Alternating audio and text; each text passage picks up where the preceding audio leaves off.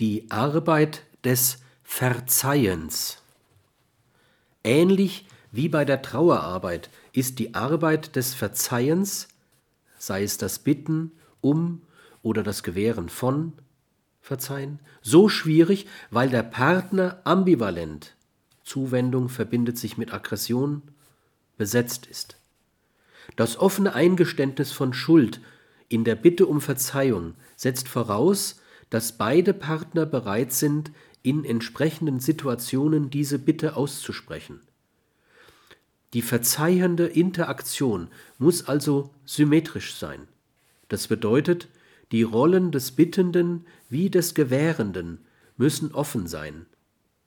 Das aber setzt ein gerüttelt Maß an offener Sozialisation in einer offenen Familie voraus.